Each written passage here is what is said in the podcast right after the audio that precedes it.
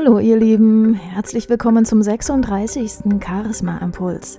Heute widme ich mich dem Thema Abschalten.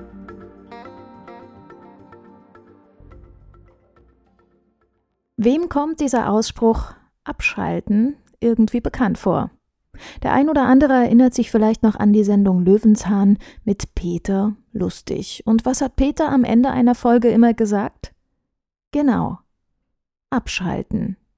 Diesem Thema möchte ich mich heute widmen. Denn ich finde, dass gerade diese virtuelle Welt, die heute überall offensichtlich ist, gerade durch das mobile Internet, durch unsere Smartphones, dass es in genau dieser Zeit, dieser ständigen Erreichbarkeit wichtig ist, auch immer einmal wieder abzuschalten. In meinem engeren Umfeld gab es in letzter Zeit sogar die ein oder andere Person, die nun, sei es freiwillig oder ganz bewusst, von Facebook sich eine Pause gegönnt hat.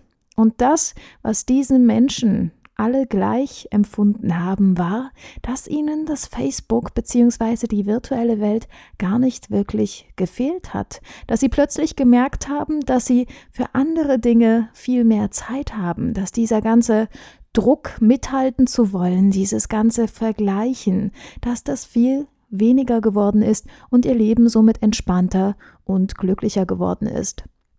Der ein oder andere hat sogar gesagt, dass er die Facebook-App nicht mehr auf seinem Smartphone installiert, weil er einfach so viel ruhiger lebt. Ich persönlich halte es ein bisschen anders. Ich habe die Facebook-App und auch WhatsApp auf meinem Handy drauf, aber ich habe die Benachrichtigung abgeschaltet.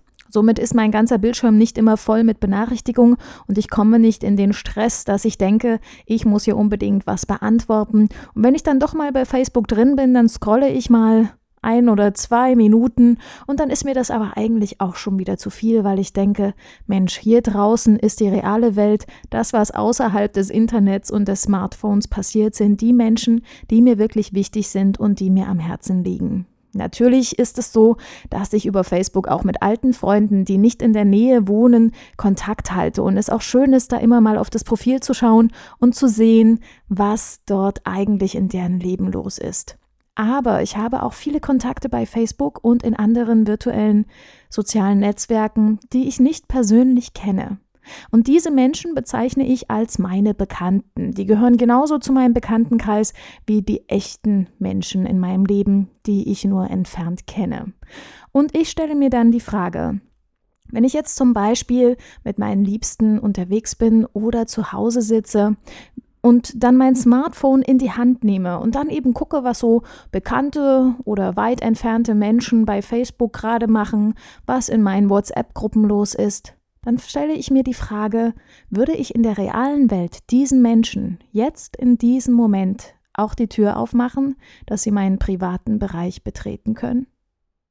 Meistens komme ich dann zu dem Schluss, dass die Menschen, die in diesem Moment bei mir sind, mir viel wichtiger sind. Denn eine Facebook-Bekanntschaft kann mich nicht einfach mal vom Bahnhof abholen oder mir eine Umarmung geben, wenn ich sie brauche. Deswegen würde ich euch den Tipp mit auf den Weg geben.